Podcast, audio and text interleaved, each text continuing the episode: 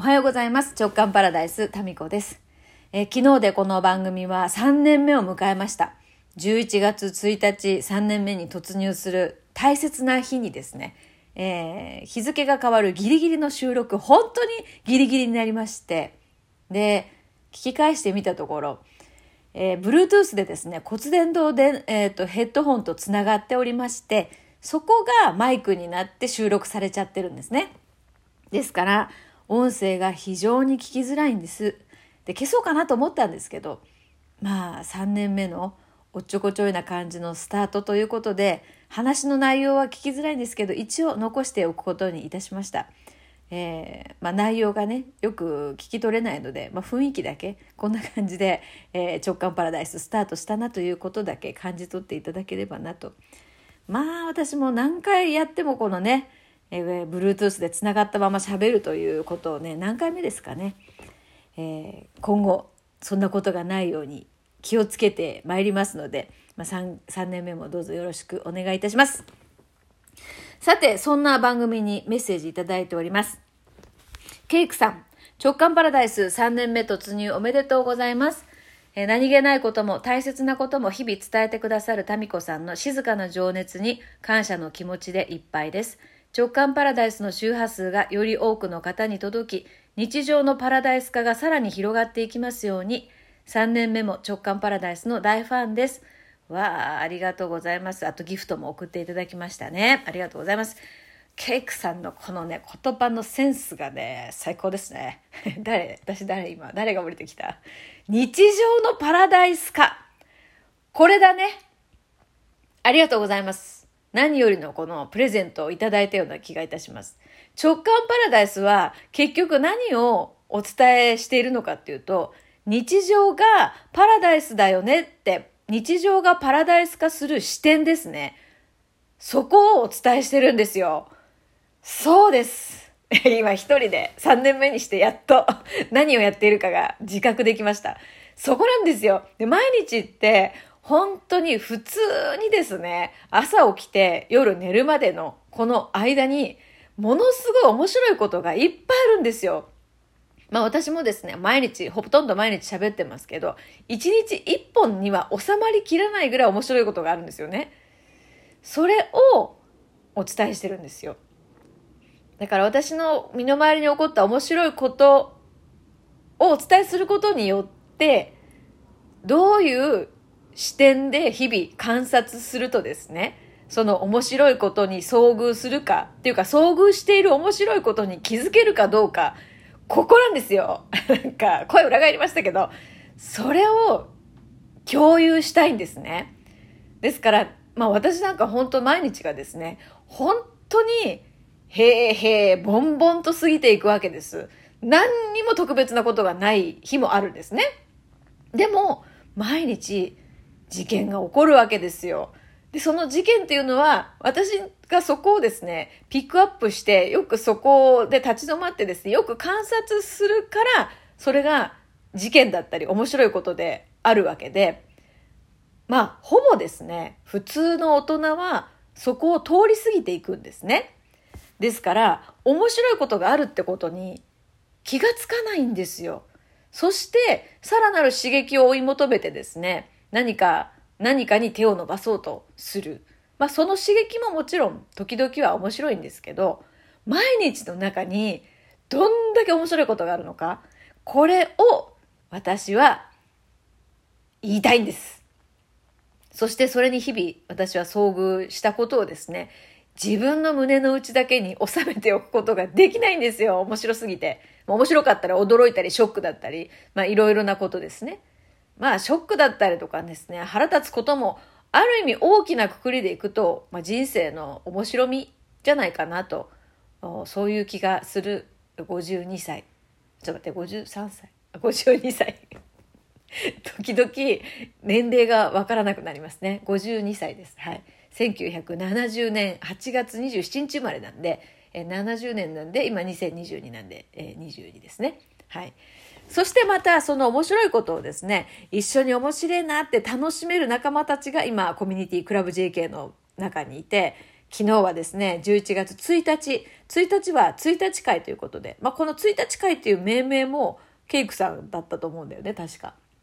うん。なんか言葉のセンスが本当ね、なんていうかな、いいのね。なんていうかな、いらなかった言葉のセンスがいいんですよ。なんか口癖ってありますよね。その人その人にとってね。え私はなんかそのまま言葉のセンスがいいって言えばいいのになんかそこで言葉のセンスがなんかもうちょっと違う言い方がないかなって一瞬考えてなくて戻ってきて言葉のセンスがいいっていうそういう思考パターンって結構トークの中でもありますね。えー、でもこうやって他の言い方ないかなっていうふうに一瞬止まって考えるってことも大事だと思うんですよね。で、まあ結局見つからなくてストレートにいいっていうふうな、そういう安直な言葉に着地したりもするんですけど。はいはいはい。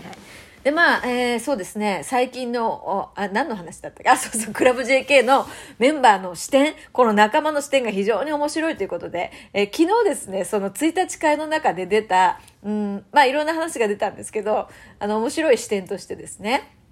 まあ、お一人の方が、えー、今ですね、17歳に、なったつもりでもう一回生き直してるっていうなんかそういう話をねシェアしてくれたんですよ。これが非常に楽しいと。でなぜならば17歳の時にもう一回戻りたいとか多分そういうことではなくて今このえっとあいくつだっけ、まあ、40代だっけ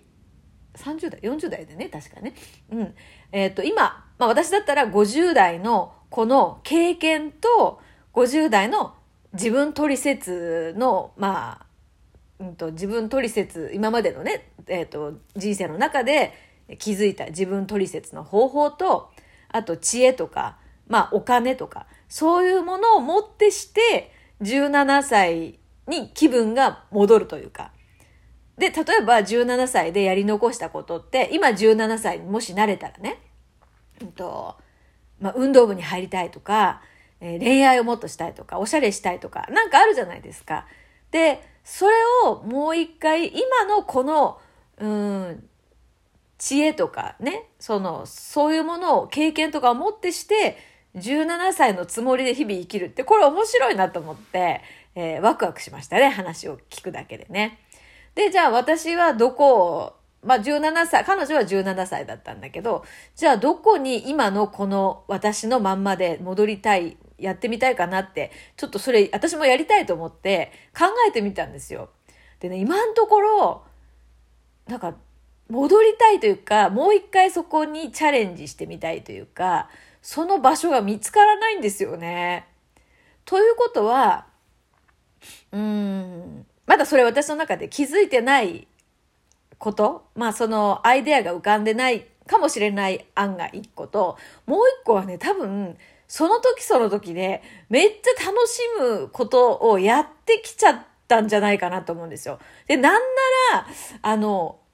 戻る、どこかに戻るのも面白そうで、なんかひらめいたらやってみたいけれども、50代に興味があるんですよね、今。だから今なんですよ、今今。今のこの50代に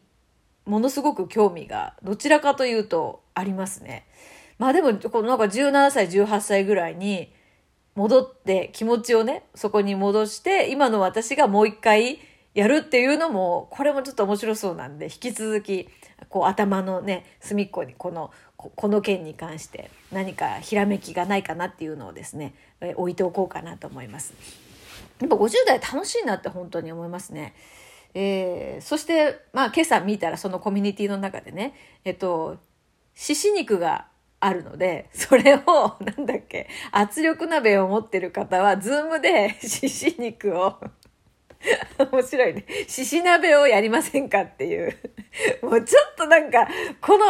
なんかレアな感じで、それで、もう獅子肉の鍋をみんながつついてる、そのズームの画面を想像して、もうそれだけですごい面白くなっちゃって。でもその獅子肉の提案された方はもう、料理がすごく上手な方で、あの、そうなんですよね。えー、ですから、まあ不自然なことでは全然ないんだけど、なんていうかな、このニッチじゃんなんか、獅子肉で鍋しようっていうね。なんかこのね、提案が出てくる、その、場の雰囲気っていうのすごい私はすごく大満足ですし うち圧力鍋ないんであの買って参加するかこれこれを機にそれかまあその獅子鍋をやってるのを覗きにちょっとズームで参加したいなって思いましたね。こういうなんかアイデアが出てくるのが本当に楽しいですね。はい。そうどういう会になるんでしょうか。それでまた参加したいっていうね。し また会話がおかしいんですよ。そのイノシシってその野生の肉なの？みたいな。で、イノシシって養殖とかあるのかな？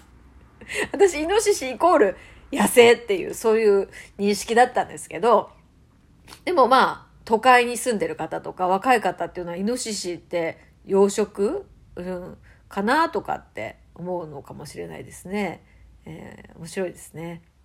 なんか牧場でイノシシが走り回ってる。いや、あるのかな？イノシシ牧場って聞いたことあるな、大分で。いや、あるかもしんない。でもなんかイノシシイコールこう、なんか野生のイノシシで、それを、あの、取りに行く人たちっていうのを何回か取材して、あの、獅子肉の料理っていうのもね、えー、大分のアナウンサーでしたから、しょっちゅういいておりました。美味しいんですよね。美味しいんですよ。あの、脂肪分のところがね。硬硬くなんか歯ごたえがあって硬くっていうかその歯ごたえがすごい美味しいんですよ。ああ笑ったわ。あで今私がねハマってんのがぬか漬けです。このぬか床すごいのよ。朝手入れるじゃない？あったかいんですよ。生きてるのよなんか微生物たちが。なんかそういう発見が面白くないですか？ねえぬか床あったかいみたいな。なんかその驚きとか、まあ、ちょっとしたそういう驚きが毎日の中にいっぱいありますのでそれをですね、えー、引き続き3年目もお伝えしていきたいと思いますので、え、毎日の日常のパラダイス化を共に、え、楽しみましょう。それでは。